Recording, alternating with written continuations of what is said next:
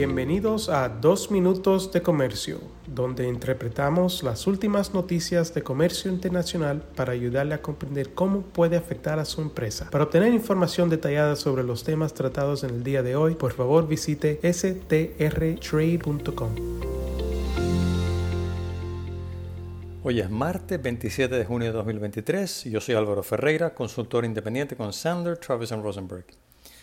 El estado de Minnesota aprobó recientemente las restricciones más amplias adoptadas hasta la fecha a nivel estatal estadounidense sobre la presencia de las sustancias perfluoralquiladas y polifluoralquiladas, conocidas como sustancias PFAS por sus siglas en inglés, en los productos de consumo.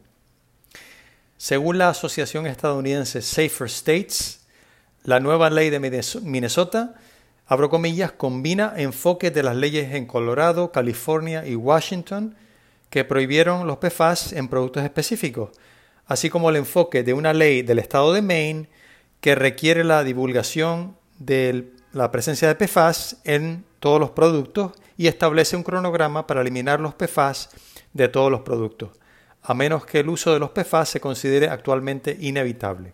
Cierro comillas.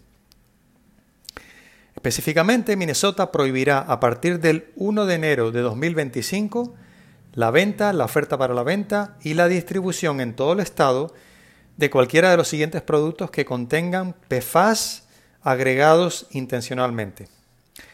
Alfombras y tapetes, productos de limpieza, utensilios de cocina, cosméticos, hilo dental, tratamientos de telas, varios productos para bebés y niños menores de 12 años, productos para la menstruación, ciertos artículos textiles, cera para esquís y muebles tapizados.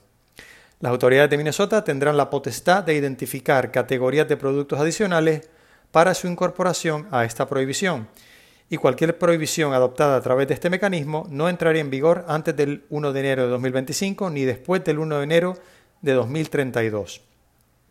Además, a partir del 1 de enero de 2032, ninguna persona podrá vender, ofrecer a la venta o distribuir en el Estado cualquier producto que contenga PFAS agregado intencionalmente, a menos que las autoridades de Minnesota determinen regulatoriamente que el uso de PFAS en el producto en cuestión es un uso actualmente inevitable.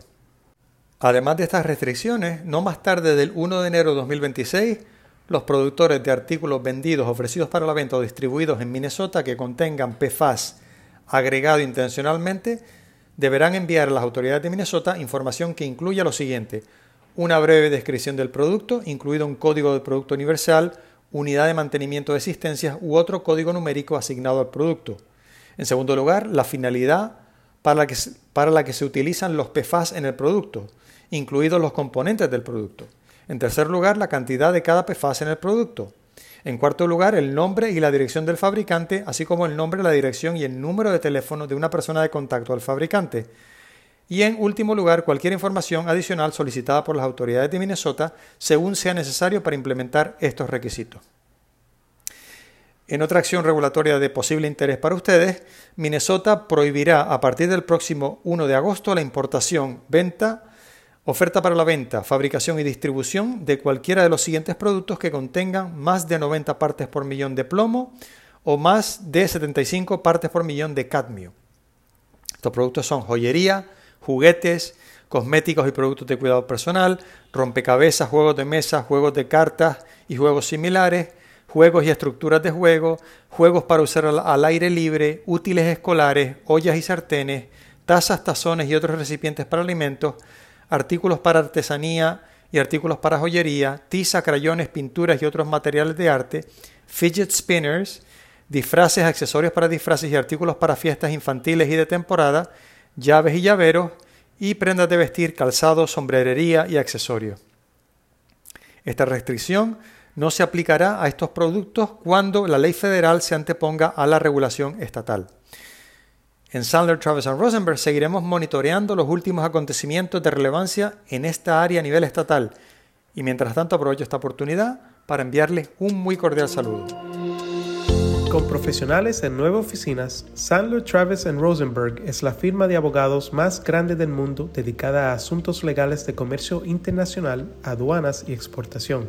Este podcast es exclusivamente para fines informativos y no constituye un servicio legal. La contratación de un abogado es una decisión importante que no debe estar basada solamente en publicidad. Pídanos que le enviemos información gratuita por escrito sobre nuestras cualificaciones y experiencia. Envíenos un correo a strespanol.strtrade.com.